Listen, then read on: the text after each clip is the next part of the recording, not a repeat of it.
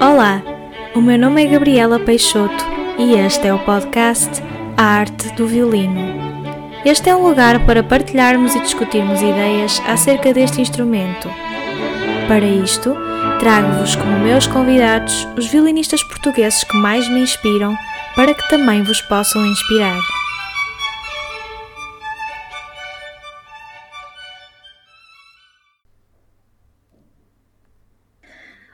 Todos, muito obrigada por estarem a ouvir este primeiro episódio. Uh, hoje eu tenho como minha convidada a professora Ana Catarina Pinto. Olá, Ana. Olá, Gabriela, tudo bem? Sim, muito obrigada pelo, pela presença. Obrigada eu pelo convite. É. Então, um, eu queria te pedir, por favor, para falares um bocadinho uh, do teu percurso enquanto violinista, assim uma pequena biografia. Ok, uh, portanto, eu, como muitos outros violinistas da minha geração, eu comecei os meus estudos uh, de violino aos 4 anos de idade, mas uh, com aulas particulares. Portanto, eu tinha aulas particulares aos 4 anos e comecei também numa escola lá da minha terrinha a aprender solfejo e pronto, aprendi a formação musical, não é? Que na altura era mais, mais ligada ao solfejo e depois aprendi uh, violino em aulas particulares em casa do, da, da, minha professora na altura. Uh, depois disso, uh, fui para a Fundação Castro Alves, que era, na altura, um, uma fundação musical, portanto, que se dedicava principalmente à formação dos alunos em bairro, que é uma, uma freguesia de Vila Nova de Famalicão, Uh, pronto, em que os alunos tinham acesso muito barato a, professores de excelência na altura. Portanto, eu, eu ingressei lá antes de ir para o, para o, conservatório. Depois fui para o conservatório com 10 anos de idade uh, e aí ingressei na, na classe da professora Ana Cristina Micos, no CCM, e depois disso uh, fui para a Artava, onde passei os próximos seis anos na classe do professor António Soares que foi assim o, o professor que mais me marcou, uh, talvez pela, pela quantidade de anos que, que, tive a oportunidade e prazer de trabalhar com ele. Depois disso, pronto, fui para, para o ensino superior, fiz a licenciatura, depois o mestrado em ensino. Durante esse percurso da licenciatura tive e mestrado, tive a oportunidade de trabalhar com muitos professores excelentes professores, como o professor Aníbal Lima, o Elliot Lawson, a Ana Pereira, o professor Ilia Grubert, o professor Augusto Trindade, Alexandra Trindade, Sim. Bem, enfim, tive a oportunidade de trabalhar com todos eles durante esse período de tempo e, e pronto, enfim, fiz uma pós-graduação em performance também, fiz um mestrado em ensino e estou neste momento a fazer doutoramento em Ciência e Tecnologia das Artes na Universidade Católica Portuguesa com uma bolsa de investigação da Fundação para a Ciência e Tecnologia. E, e é isso. Uau, que espetáculo! Não sei, não sei assim se consegui resumir, dei mais importância ao início, porque eu acho que o início Sim. é que é. Pronto, é que é ali o impulso para Sim, sim. E um, Pronto, já agora. Para, para já agora, durante uh, todo o percurso, uh, qual foi assim o, a época que mais te marcou, ou seja, que sentiste que cresceste mais enquanto violinista? Uh, eu acho que foi durante, durante os tempos da Artab, porque eu acho que foi aí que eu me formei enquanto violinista. Obviamente que o ensino superior é muito importante para nós limarmos todas as arestas que são precisas uh, limar, mas uh, na verdade foi, o, foi o professor António Soares que me ensinou a tocar e que me ensinou a fazer tudo aquilo que eu faço ainda hoje, não é? Uh, pelo menos no, no, meu caso, há alunos que chegam ao ensino superior e, e, aí é que se redescobrem. Normalmente estamos a falar de alunos que também começaram os, os estudos mais tarde, não é? E por isso essa, essa altura, pronto, é, é, é melhor, é, é, faz muita diferença, mas no meu caso eu acho que pronto, o que fez com que eu fosse violinista foi precisamente dos 12 aos 18 anos, não é? Estamos a falar de um, de um, claro. um espaço de tempo muito grande, a trabalhar com, com o mesmo professor de instrumento. Eu acho que aí sim, uh, pronto, as bases consolidaram-se e fizeram de mim que eu sou hoje. Sim, e sem dúvida que as bases são mesmo muito importantes, não é? Para claro. qualquer é. instrumentista. Está bom. Eh, eu, por acaso, uh, senti que foi tinha umas boas bases quando entrei para, para a superior, mas realmente, como estavas a dizer, eu senti que realmente foi aquele salto mais na, na superior. sim. Na, tu, se calhar tu sentiste na superior, não é? Sim. É pois eu senti se calhar um bocadinho antes, não sei. Pois. Não é que não tivesse sentido na superior, mas achei, achei muito mais que na superior foi um limar da rosta, não é? Quase. Sim, sim. A área do, do diamante em bruto, não é? E foi, e foi muito mais trabalhar para, para melhorar aquilo que já estava mais ou menos alinhado. Obviamente que aprendi muitas coisas, mas, mas pronto, acho que assim o grosso de mim foi, foi durante aqueles anos. Ótimo, fantástico. Um, eu tenho aqui o teu livro à minha beira. o livro chama-se O Arco. Um, e eu agora queria fazer assim algumas perguntas mais relacionadas com, uh, com o livro. A primeira é porque o tema do, do arco? o que é que te... Olha, é uma boa pergunta.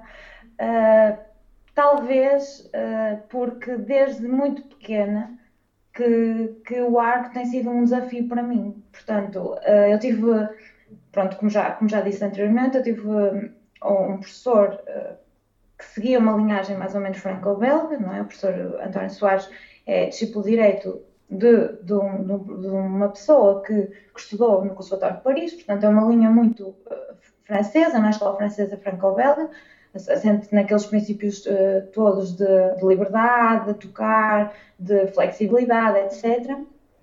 Uh, e agora perdi um bocado na tua questão, desculpa. Ai, porquê do arco? Sim, sim. E, e, durante esse tempo em que estudei, um, o meu professor realmente dedicou muito tempo ao arco. Uh, era um, era um, um, um, um tema que, que, que, o professor Soares dedicava muito tempo. Nós fazíamos cordas soltas muitas vezes, em frente ao espelho, muitas vezes o meu trabalho de casa era uh, estudar golpes de arco, ou estudar uh, em frente ao espelho, aqui, depois aqui, depois relaxar e depois a flexibilidade dos dedos, etc. E eu na altura não percebia exatamente para que é que aquilo, aquele trabalho Sim. servia era muito jovem, não, não compreendia, às vezes até achava que aquilo não, não, não me havia de servir para, para grande coisa, que, que era, pronto, enfim, um tema um bocadinho uh, querer a tocar, não é? Pois, Quando somos sim. jovens temos um bocado esse, essa coisa de querer, de querer tocar. Nossa, eu, eu também peço desculpa interromper. Uh, agora que falaste, quando somos jovens, eu, eu acho que os jovens têm sempre ah. aquela. não têm paciência, querem logo chegar à, àquele nível. É, sim, eu era muito efusiva a tocar, queria muito tocar tudo, tinha muita vontade de tocar pois. e na altura penso que não daria tanta importância, não teria tanta paciência para, para apesar de que fazia todos os trabalhos que o professor me mandava, mas ficava um bocado impaciente porque queria passar para o próximo passo. Uhum. E depois, com o meu percurso a seguir, tive a oportunidade de contactar com professores, de, por exemplo, da escola russa, outra, com outras linhas, que me, pronto, na altura me pediam para mudar a minha posição do arco, transformando tudo aquilo que eu tinha aprendido uh, em zero quase, não é? Portanto, pediam-me outro tipo de técnica de arco, outro tipo de abordagem, e fez com que eu refletisse muito, com que me sentisse muito desconfortável no início, mas a, a, sobre a importância que a performance. Sim, sim. Pronto, depois disso, percebi quando comecei a dar aulas que esses problemas que eu sentia também os sentia nos meus alunos. Portanto, também achei que havia uma necessidade dos meus alunos realmente investir uh, mais tempo, de, pelo menos numa fase inicial de aprendizagem, mais tempo no arco. E senti que eles tinham muitas dificuldades na pega do arco, na forma como, como produziam o som, uh, etc. Não é? E nos vários problemas que depois advêm de, desses, desses principais. Uhum. E pronto, e, e precisamente por causa disso é que é que decidi, na, na minha investigação de mestrado, fazer um estudo para tentar perceber se era só eu, enquanto professora e instrumentista, que sentia essa. Não é dificuldade, mas é essa. Desconforto. Sentia que o arte realmente era, era complicado, Sim. era um assunto delicado. Uhum. E se era só eu que, que achava isso, ou se, se, era partilhado por alunos e professores. E pronto, com, com, com, com os resultados que obtive, percebi que era um assunto pronto, eh, partilhado por todos e que realmente não é só difícil para mim nem para os meus alunos. Sim, eu, eu também, ainda hoje, é uma coisa que acho que é das coisas que mais também tenho que trabalhar ainda e que mais foco, porque realmente o arco é o grande acho que é dos que tem maior papel na, na, produção do som e tudo, e acho que é mesmo, tem mesmo muita importância. Eu, eu começo o livro com uma frase do Viotti, que, que o Viotti dizia: o violino é o arco. E não era por acaso, não é? Pronto. E, e só depois de começar a investigar sobre, sobre este assunto é que percebi que realmente tantos autores de renome pensavam também da mesma forma e perceberam que o arco era realmente um desafio muito grande porque produz o som do violino, que é aquilo que, que o público ouve, não é? Claro. Daí a importância toda. Muito bem, fantástico. um, aqui no, no capítulo 5 do livro um, estão alguns exercícios de, de aquecimento. Um, e então, o que eu queria perguntar é o seguinte: nós, às vezes, uh, antes de começarmos a, o estudo, por exemplo, uh, temos que ter alguns cuidados. E hum, eu falo por mim, eu, eu, às vezes dou mais importância, se calhar, a, a, a, aquecer a mão esquerda, os dedos, fazer algumas escalas, fazer uns exercícios e, e deixo um bocado de parte uhum. a mão direita. E hum, eu queria perguntar-te assim que, que tipo de cuidados é que devemos ter antes de começarmos a tocar com a mão direita? Uhum. Uh, neste capítulo, uh, que, pronto, aquilo que eu apresento não, não é meu, obviamente, é um conjunto de exercícios, portanto, exercícios de aquecimento e alongamentos, que é aquilo que acontece, por exemplo, e muito frequentemente no desporto, não é? que todos os atletas, antes de começar a fazer qualquer desporto, aquecem e no final uh, desaquecem, não é? fazem os alongamentos, para que o corpo restitua a normalidade Portanto, o que acontece aqui é que eu descobri um livro sobre uh, o aquecimento e os alongamentos, que é um livro de Lobet e Molas e da Silvia, uhum. uh, que, que, são. Ela é fisioterapeuta e ele também, mas também é pianista.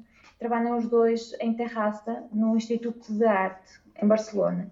Portanto, eles dedicam a sua vida a. Um, a ajudar os músicos a combater problemas de saúde relacionados com uh, aspectos físicos, portanto. E eles trabalham muito a, a prevenção. Este, e nesse livro que, que eles escrevem, fazem, uh, apresentam exercícios específicos, isto, isto, resulta de um trabalho de investigação imenso que eles têm desenvolvido lá, e eles apresentam exercícios específicos para violinistas, para viol, violoncelistas, para oboístas, portanto, eles estes exercícios que aqui são apresentados são os exercícios deles adaptados para português, com autorização dos autores. Eu fiz lá uma visita, quis compreender o porquê, a importância disso. Realmente, o que eles apresentam é eles percebem exatamente em que zona do corpo é que uh, os violinistas, por exemplo, fazem mais tensão ao tocar e vão alongar no final e fazer o aquecimento, tendo em conta os aspectos físicos que são trabalhados. Portanto, é, é, é, um aquecimento e um alongamento específico para violinistas. Neste caso, não é específico para a mão esquerda nem para a mão direita, é, é específico para o violinista. Sim. Como eles fazem também para, para sopros, não só para cordas, mas também para, para sopros. Portanto, clarinete, oboé. No livro tem, tem a discriminação de, de, de, dos exercícios. Eles apresentam mais até. Eles fazem uma parte em que apresentam os exercícios básicos, portanto, quando a gente tem menos tempo, eh, assim resumido, é que quando tens menos tempo faz só isso, quando tens mais tempo, então faz, faz isto. Uh, pronto, uh, o que dá a possibilidade aos estudantes que não têm muito tempo de fazerem pouquinho, mas pelo menos fazerem para prevenir uma série de, de problemas que, que, que, já está mais comprovado que os, os violinistas ao longo do tempo vão, vão, Sim contente, não é? Se calhar numa fase inicial nem, nem damos tanta importância e nem sentimos tanto, não, mas calhar... não sentimos dor nenhuma, pois. Eh, mas depois com a idade normalmente pois. a coisa vai agravando e okay. as coisas vão, vão, vão aparecendo e realmente quando aquecemos e alongamos o corpo todo vai reagir de outra forma e obviamente que o som e, e também a mão esquerda vai, vai reagir de outra forma. Relativamente aos exercícios específicos para a mão direita, o que disseste é muito correto. Nós normalmente temos as escalas, temos os livros de estudos, métodos de estudos, que também trabalham, obviamente, a, mão direita, mas dedicam-se muito a, aos desafios na mão esquerda, que são muitos também, como sabemos.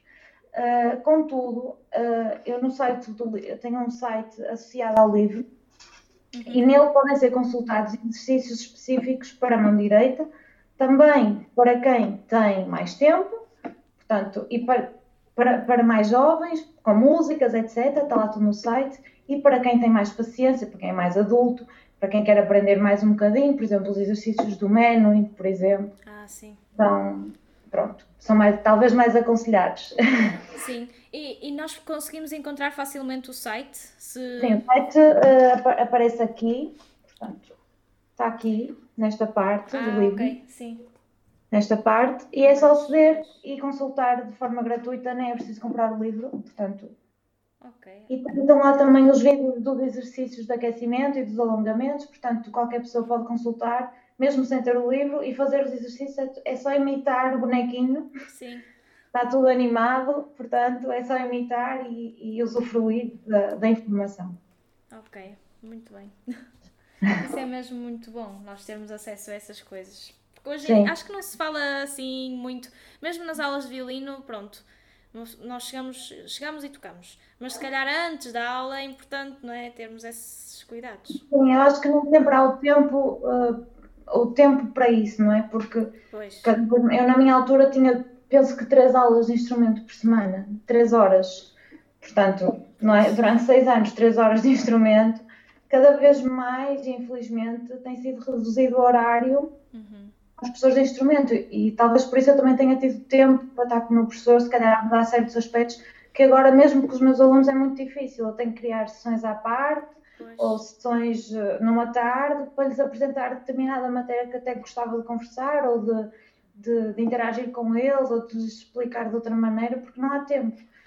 É, é a pressão dos conteúdos, tem que ser cumpridos, das provas de instrumento, das audições, Sim, estas coisas todas e às vezes não há tempo para o que é necessário ter tempo. claro. Ok.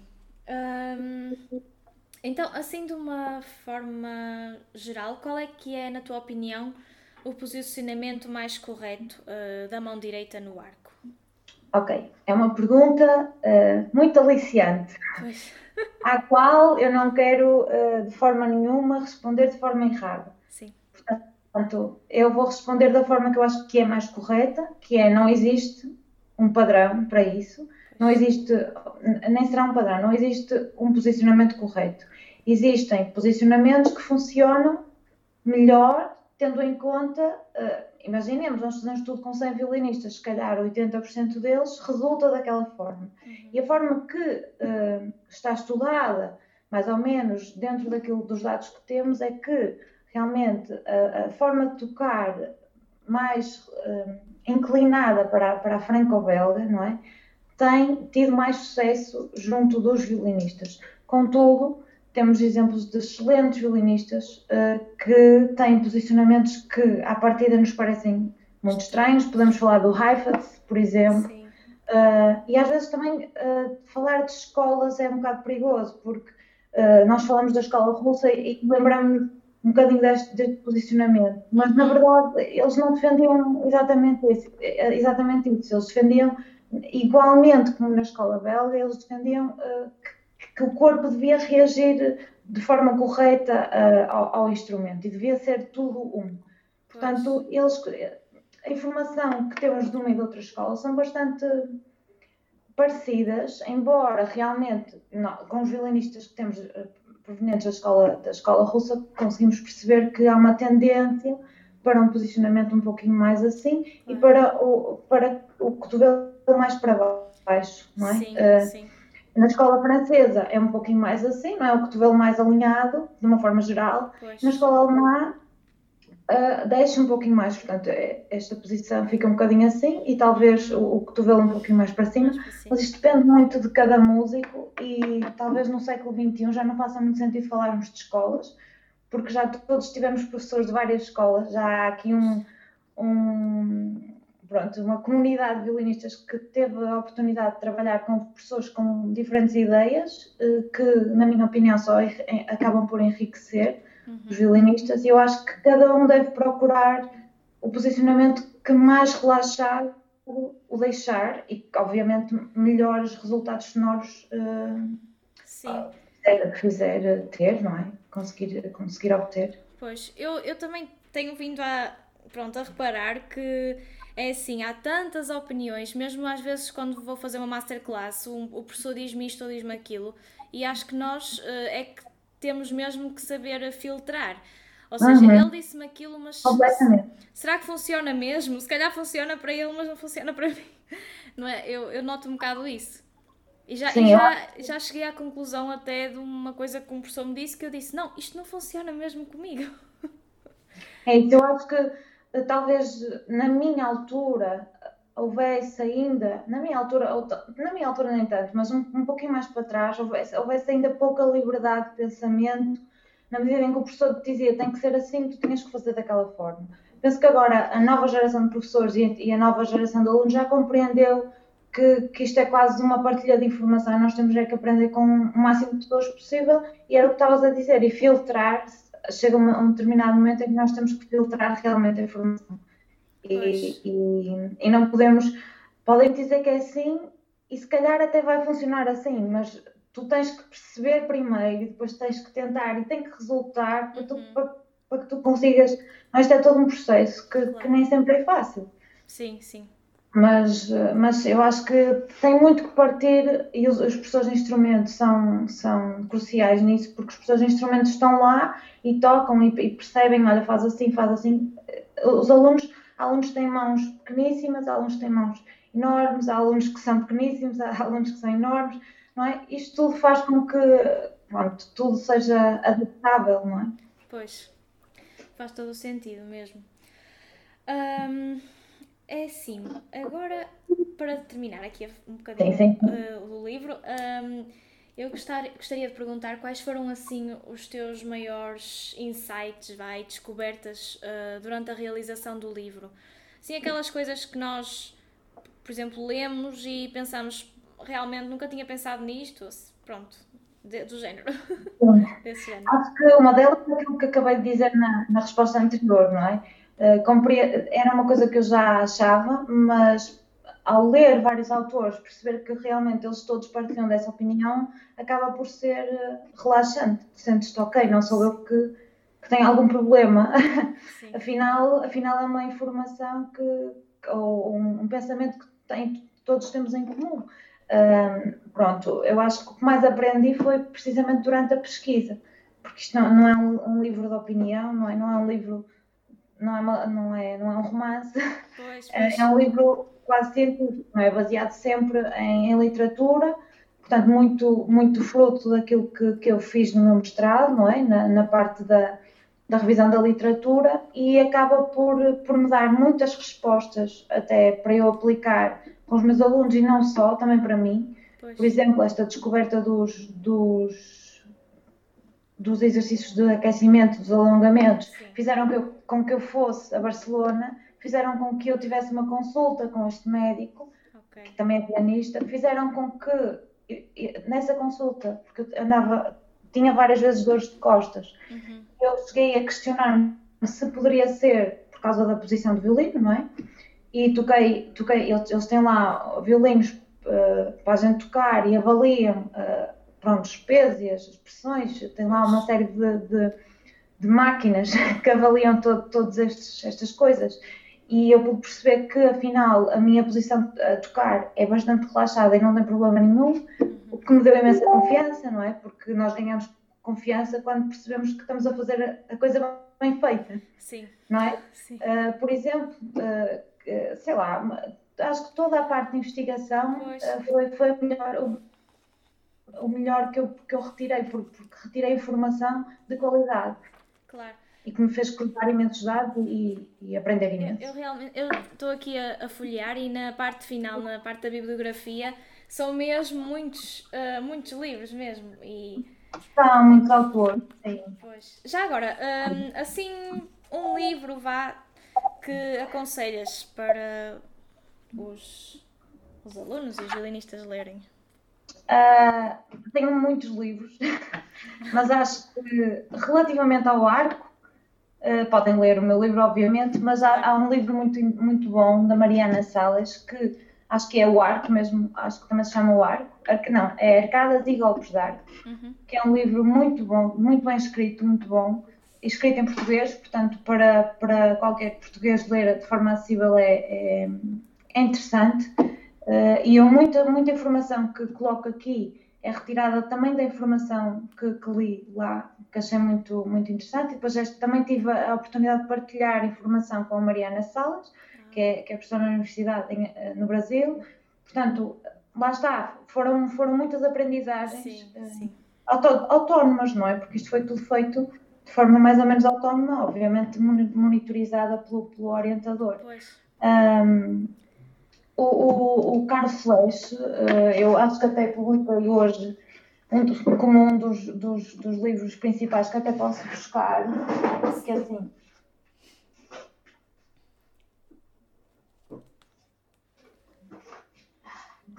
Eu acho que posso aconselhar assim, de forma rápida, estes dois, que acho que são assim a base, que é o Arte de Tocar Violino, do Ah, Flash, sim. os dois livros são ótimos e é, é- isto para mim é a minha Bíblia, Pois. portanto aconselho todos os violinistas a lerem. E os princípios de, de tocar de violino e de ensinar do Galania, Pois. Sim, que sim. também é outra obra-prima muito idêntica, eh, idêntica à de Flash, mas escrita mais tarde, uns anos, e que pronto, é assim eh, uma literatura preciosa para mim da- do, do instrumento e que ficamos assim com umas bases incríveis Sim. que nem sempre temos acesso, obviamente que são, são livros escritos em inglês, mas há várias traduções eh, que podem ser adquiridas, portanto Pois. eu aconselho estes dois assim, Ok. são Obrigada. Hum, é assim, eu agora gostava de perguntar, uh, não tem tanto a ver com o livro, hum, na tua opinião, quais são aquelas maiores dificuldades uh, que os alunos têm ou vão tendo uh, quando falamos de mão direita, arco, pronto. Ok.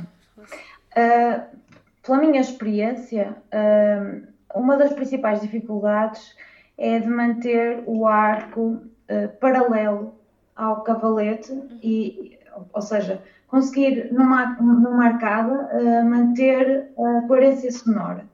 Portanto, ficarmos no mesmo, no mesmo sítio, não é? De- Sim, de- sim. Entre o cavalete e a escala. Portanto, isso, isso para mim é, é um desafio e para os alunos costuma ser também. Porque mesmo alunos que tocam bastante bem, têm às vezes essa dificuldade de, de tocar lento, eh, só naquela parte com o mesmo, com o mesmo timbre, com a mesma densidade sonora. Isso é um, é, um, é um desafio normalmente. Um desafio, eh, outro, outro desafio é a pega, não é? É descobrirmos a pega, a forma de pegar Pois. como pegar. Ah, a transição da pega para a flexibilidade é Sim. outro desafio. Portanto, há- muitas vezes o aluno parece que está numa posição perfeita, mas depois, quando tentamos que, que se flexibilize, Sim, sim. ah, não se flexibiliza. Portanto, se calhar a posição não devia estar assim. É por isso que, que acho que é importante, no momento da pega, aprender logo a flexibilizar, porque assim a mão, à partida, vai logo para aquilo que vamos precisar numa fase posterior. Ainda que naque- naquele momento que ensinamos não seja necessário, ah, não vai fazer spicate, nem, nem Sim, não é? No- sim. No momento que, tá- que estás a ensinar eh, a uns graus mais, mais iniciantes, mas eh, começar logo por, eh, por eh, pronto, desafiar os alunos à, flexibilidade, por exemplo, para que depois mais tarde não, não, temos, não, não tenhamos que destruir todo o trabalho que foi pronto, desenvolvido até então. Sim, e, e para além dos, da- do posicionamento dos dedos e assim, hum, o pulso e o cotovelo também têm muita importância, não é? Sim. Ah, é- são assuntos muito delicados. Pois. eh, isto do pulso do cotovelo, porque há pessoas que mexem muito o pulso e que Ah, resulta sim. muito bem, e, e depende muito de, de passagem para passagem, de golpe de arco para golpe de arco. Uhum, Há pessoas que, que levantam o- muito o cotovelo e que resulta muito bem. uhum. Eh, Há pessoas que levantam muito pouco e resulta muito bem, mas eu normalmente ao ensinar, eh, tento ensinar pelo standard, portanto, Pois. tento ensinar por aquilo que funciona com 80%, Ok. não é? Sempre estando atenta a que pode-me aparecer um aluno que não faça parte desses 80% ou 70%, e aí tem que, que adaptar, não é? Pois, pois.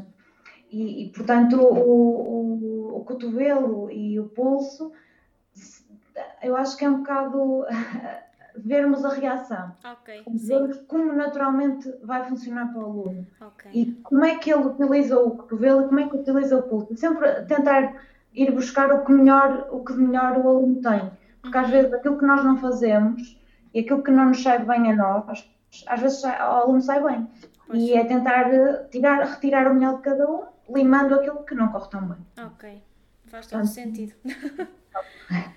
um, mesmo, muita informação, mesmo muito uh, fantástica. Uh, assim, para, uh, para terminar, a, a, última pergunta vá, que eu tenho é a seguinte: o arco, sem dúvida, que tem um dos maiores papéis não é, na produção do, do som do violino.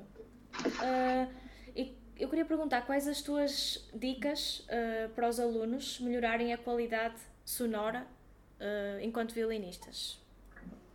Ok. Uh, eu acho que a qualidade sonora depende muito da nossa crítica, autocrítica. Portanto, quando eu ouço um cantor a cantar, ele pode, pode ter, eu falo, óbvio, isto é uma opinião pessoal, Sim. ele pode ter uma técnica espetacular, mas se eu não me identificar com o timbre da voz, não vou querer ouvir. Pois. Eu, vou, eu vou dizer, pronto, ele, ele realmente é bom, mas eu não, para mim não, não quero, não é? Porque uh, o som que eu ouço não é, não é muito agradável.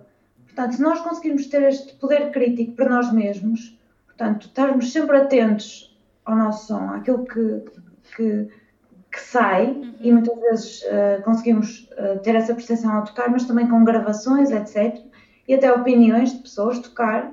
Olha, sou-te bem, como é que sou? Sou-te bem. Pois. E às vezes até pessoas que não são de música. Uhum. Porque são muito sinceras as pessoas que não são de música. Sim. Normalmente dizem, ah, isto está tá a soar mal. E às vezes nem é o ar, que às vezes estás a tocar uma nota desafinada. Pois. Mas detectam rapidamente que alguma coisa ali não está não tá muito bem.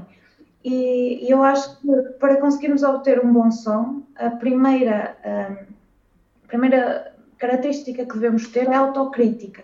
Uhum. Portanto, estamos sempre muito atentos ao, ao som que sai. Uhum. E se conseguirmos ser autocríticos o suficiente para conseguirmos ter um som bonito, portanto, uh, ou pelo menos, porque o som bonito eu, eu não tenho, falo por mim, não tenho o mesmo som todos os dias. Sim, Mas vai muito também depender de fatores externos como o tempo, sim, como a é qualidade do instrumento, como muitas outras coisas, não é? A forma como me sinto naquele dia, claro. se me apetece muito tocar, se me apetece, não, sim, hoje não apetece muito tocar vai, o som uh, faz com que estes aspectos todos venham, venham cá para fora. Portanto, se nós conseguirmos uh, colmatar a quantidade de aspectos exteriores e interiores não é, que vem de nós, tanto melhor. Claro que há uma série de exercícios que podem, que podem ser feitos, mas isso depende sim, muito sim. De, cada, de cada instrumentista. Eu acho que numa fase assim em que, que o violinista já tem autonomia, eu acho que o mais importante é fazermos o que nós gostamos uh, e não estarmos muito preocupados, uh, acreditarmos também em nós, não é? Uh, sim, sim. Daquele som, eu gosto daquele som, eu vou tocar daquela forma. Pois. Na verdade, um intérprete acaba por ser um, um autor, não é? Sim. E eu, eu acho que porque não, cada, cada, cada violinista ter o seu próprio som, eu acho que, que é Sim, e, e, há tantos... O seu próprio timbre também. Pois, há tantos uh, grandes solistas que que tocam mesmo muito bem, mas, mas que realmente há violinistas que ouvem e dizem não me identifico muito, ou não, não gosto tanto deste, gosto mais do E no entanto são grandes solistas, não é? Sim, isso acontece de uma forma mais clara na voz, sou eu, não é? Do que propriamente no violino, porque à partida quem, quem toca muito bem o som é bom, não é? Sim, sim, sim. Porque também a técnica, a técnica que temos também está relacionada com, muito relacionada com a qualidade de som uhum. e não nos podemos também esquecer disso. Uh, mas, mas sim, eu acho que, que o mais importante é, é, estarmos muito atentos, sempre a ouvir aquilo que sai. Okay. E acho que, que somos nós os nossos melhores professores, a dada altura é, depende de nós. Sim. Sim, e, e mesmo durante o, o, nosso estudo estarmos sempre a questionar, não é? Será que isto está a soar? Nem, nem, eu acho que também não, não podemos estar em constante questionamento, porque senão a dada altura perdemos a confiança. Claro. mas, mas sim, mas devemos estar sempre muito atentos uh, para conseguirmos transmitir através do nosso som aquilo que nós gostaríamos de ouvir. Uhum. Acho que é esse o desafio, é não, não descurarmos, não pensarmos, ok, estou a tocar as notas todas afinadas, as dinâmicas estão mais ou menos no, sítio, está bom. E às vezes, não, ora ouve-te, tu gostas dessa frase, uh, gostas da forma como está o teu vibrato, gostas da forma como, como o teu arco, olha, ali até está a arranhar, tu não ouviste. E às vezes a gente nem repara que ele arranhou ou que, que alguma coisa aconteceu. E é este despertar para o som que às vezes faz um bocadinho de falta. Ok. Mesmo muita informação muito boa. Obrigada. Um, eu acho que da minha parte é tudo. Agradeço mais uma vez a presença. Ok, muito obrigada também, Gabriela. E está à altura dentro da, da, daquilo que, que, esperavas, pronto, enfim. Claro que sim, claro que sim. Às, tuas, às tuas questões. Eu tenho e também desejar sim. muita sorte no teu percurso, sei que és uma excelente aluna. Obrigada. Portanto, lembro-me bem quando, quando eras aluna da Escola Profissional de Viana do Castelo, a qualidade que tinhas, portanto, só te desejo os maiores sucessos uh, que tenhas, que, que, que vais ter. Obrigada e muito sucesso para ti também. Obrigada. Ah, obrigada. Muito obrigada por estarem desse lado. Boas práticas e até ao próximo episódio do podcast A Arte do Violino.